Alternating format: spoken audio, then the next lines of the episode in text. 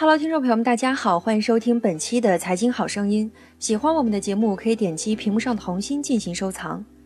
第三次财富大洗牌，随着时代的变迁和中国经济结构的转型，正在上演的第三次财富大洗牌是不可避免的。按照现有趋势，财富洗牌是一个仍在继续的过程。那么，如何避免被洗或者成为洗牌中的赢家，就是摆在我们面前突出的问题。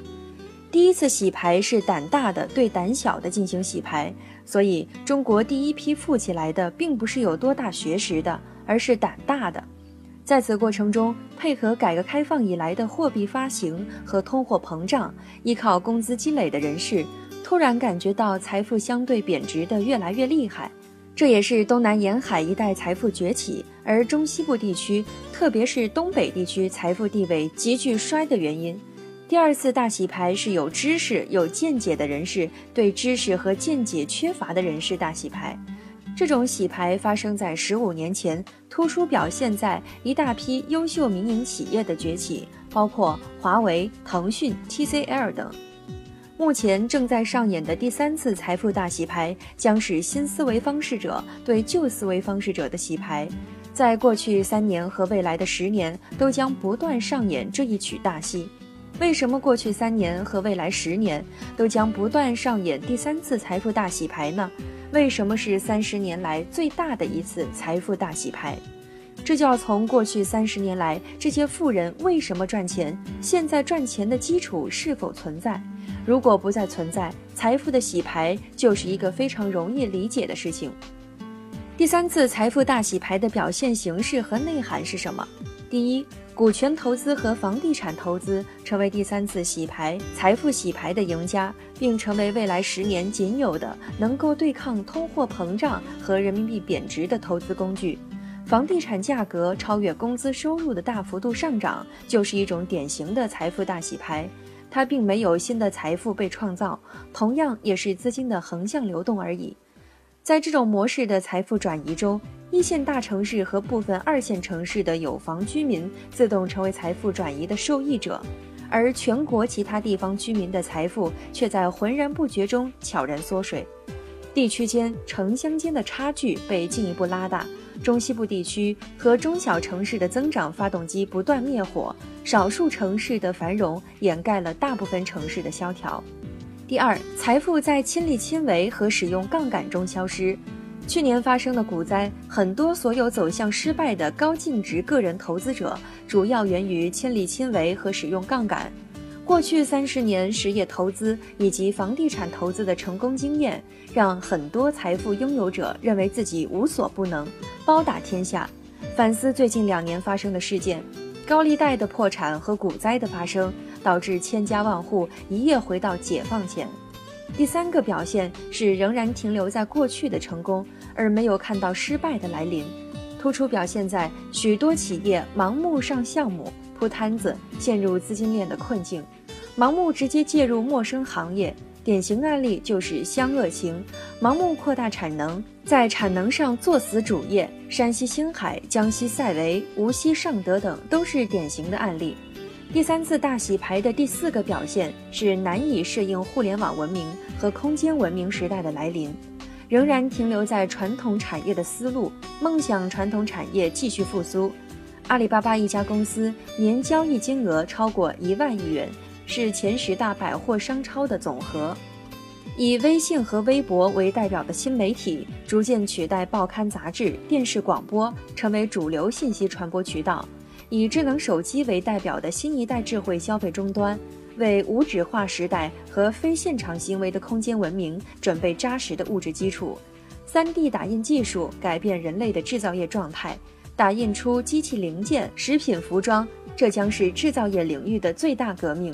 以电动汽车、页岩气为代表的新能源技术，成为影响和改变人类能源格局的核心推动力。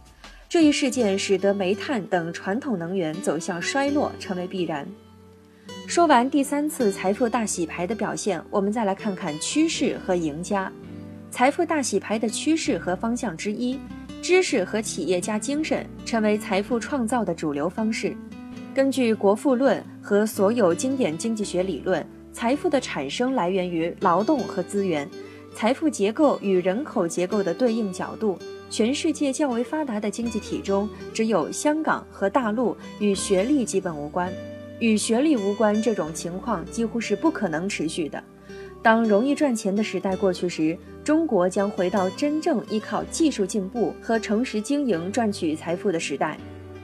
财富大洗牌的趋势和方向之二，简单的钱生钱的时代终将过去，长期的低利率时代将彻底毁灭那些高利息成本者。简单的钱生钱的时代过去。过去十年，中国创造财富的主流方式不是依靠诚实劳动，不是依靠智慧和辛苦经营，而是依靠资产的泡沫，依靠钱生钱。这种泡沫贯穿整个社会，大宗矿产品泡沫、收藏品泡沫、奢侈品泡沫等等。很多人几乎是一夜暴富。二零一五年，全社会的财富水平几乎是两千年的四十倍。但是实际 GDP 只是增长了百分之三百而已，泡沫的严重程度可想而知。财富大洗牌的趋势和方向之三，劳动密集型加工制造业将被品牌拥有者和核心技术拥有者替代。中国的比较优势发生根本性变化，低端劳动力成本日益上升，但是中高端劳动力成本仍然相对低廉。这种情况下，劳动密集型产业逐渐出局或者转移，而转向品牌以及技术的拥有者，因此他们将是财富大洗牌的最终赢家。典型案例就是华为。财富大洗牌的趋势和方向之四，宁为鸡头不为凤尾的局面将结束。根据赢家通吃的原则，行业的胜者往往不超过五家。这意味着中国将有千千万万的企业或者倒闭，或者被并购。中国人喜欢自己当老板，并没有衡量自己的能力、水平、资源。在过去三十年的野蛮生长阶段，草莽英雄时代，这是可行的。今天能够成为胜者的，必将是那些拥有企业家精神和素质的人员。为什么三十年后的中国一定会发生财富大洗牌呢？因为变化的环境和背景、不变的知识结构和认知水平，必然导致财富大洗牌。现有财富者百分之八十以上并不具备掌握和驾驭这笔财富的能力，知识结构、认知水平、视野范围、道德品质等存在巨大的局限性。而过去三十年所积累的问题，不可能没有人买单。比如中国金融资产的大泡沫，中国房地产的全面泡沫。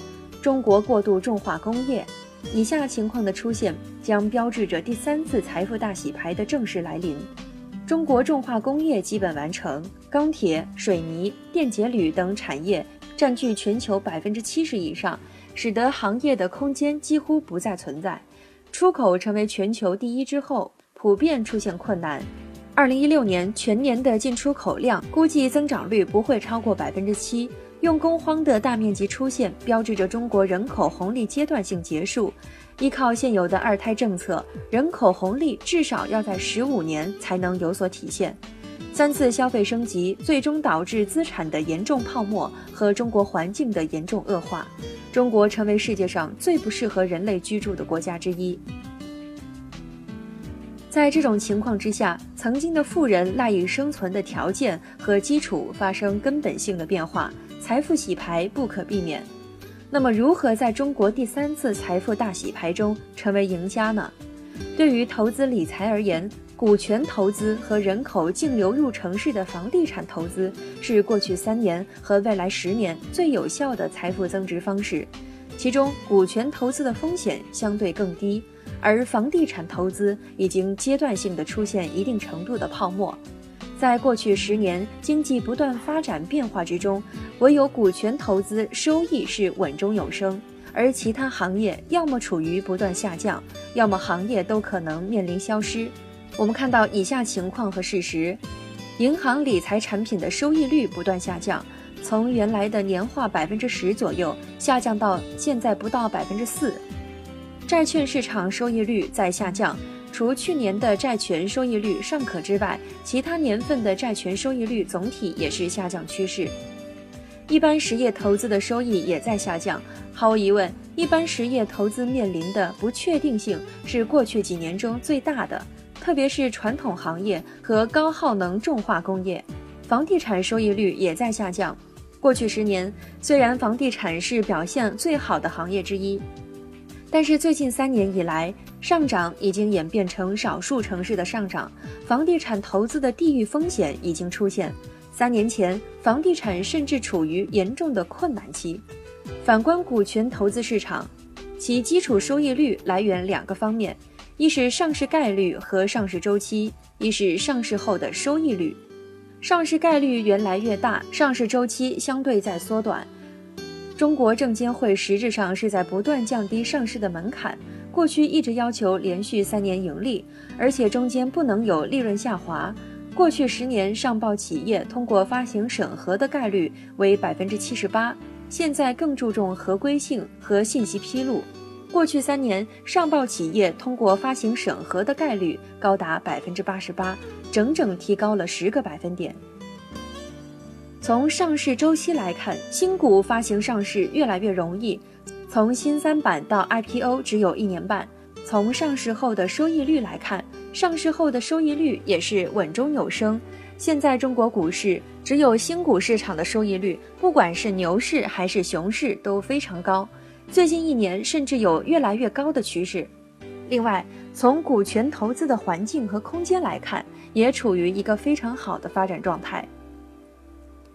经过五年的演绎，优秀的 PE 机构已经培育成熟，专业化越来越强。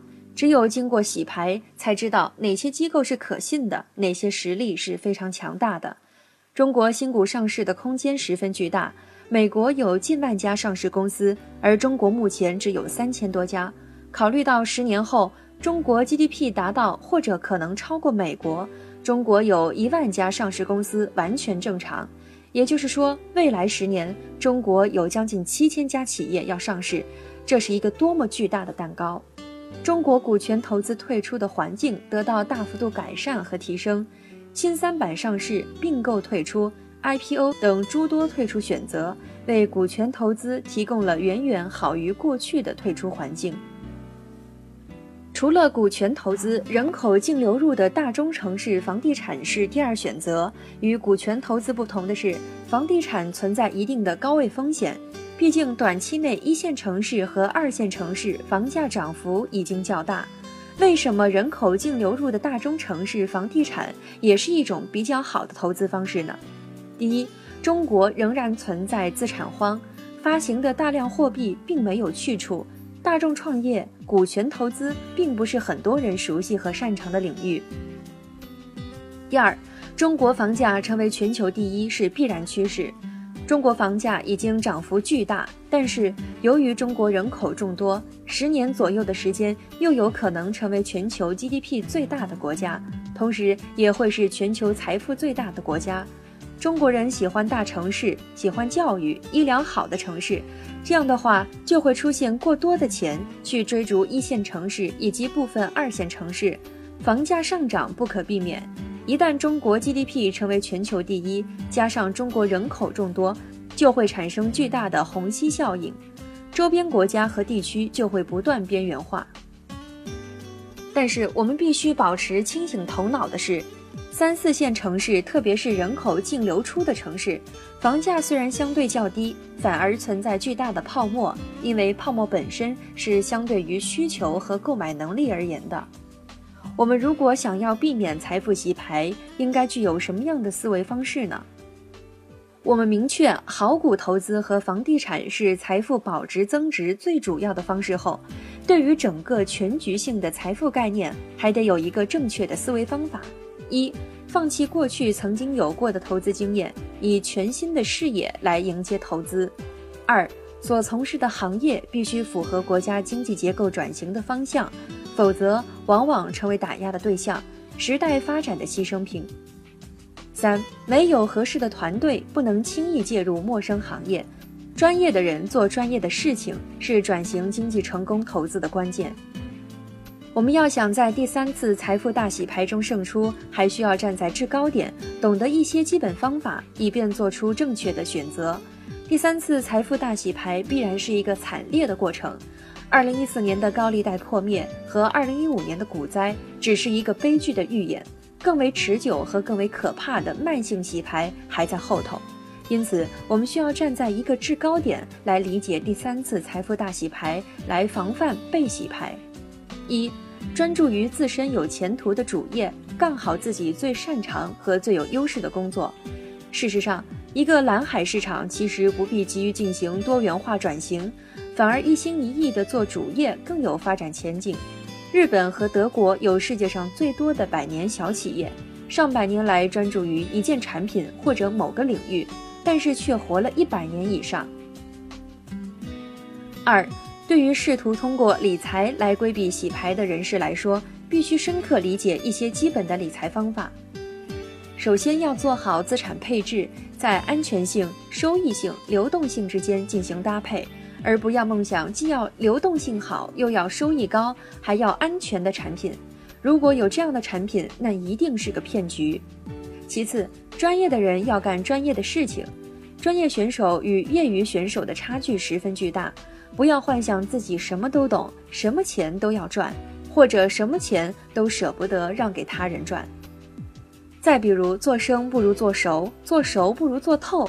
一旦选择好可以信任的产品和机构，那么不要轻易发生改变，不能因为一时的不如意就马上改变初心。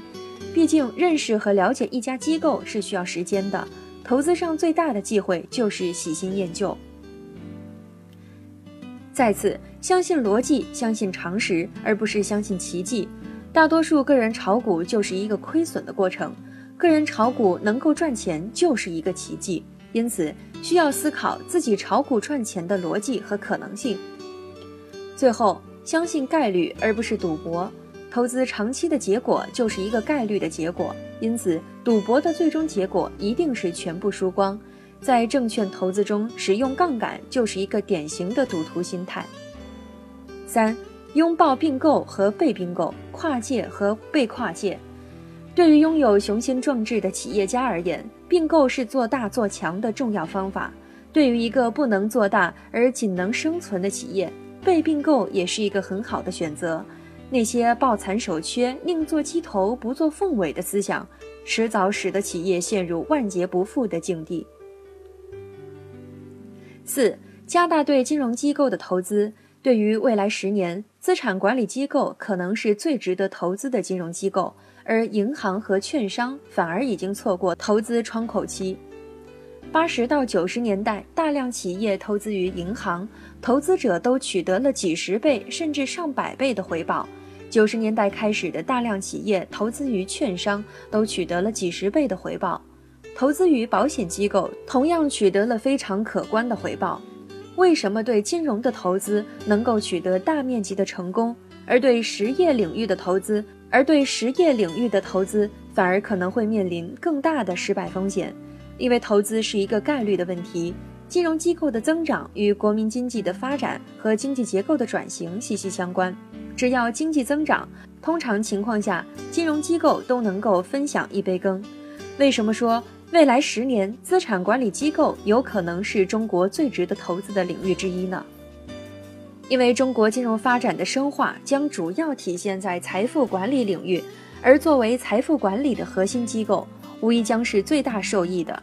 互联网的去中介化和投资的专业化，使得传统的银行和券商面临极大的转型和生存压力，而受益者恰恰是资产管理机构。美国的机构投资者占比超过百分之九十，而中国只有不到百分之二十。经过高利贷和股灾的事件之后，非专业的个人投资者将逐渐退出市场，机构投资者也终将占据主流。中国经济转型已经到了关键时期，对于整个投资而言也到了关键时期。经济转型本身也就意味着财富洗牌。过去三十年上演的第一次和第二次财富大洗牌的硝烟已经散去，但是第三次财富大洗牌正在上演。我们必须时刻警惕，沉着应对，切不可掉以轻心。我们每个人都希望成为第三次财富大洗牌的大赢家，而不是大输家。好，以上就是本期节目的全部内容，感谢您的收听，我们下期节目再会。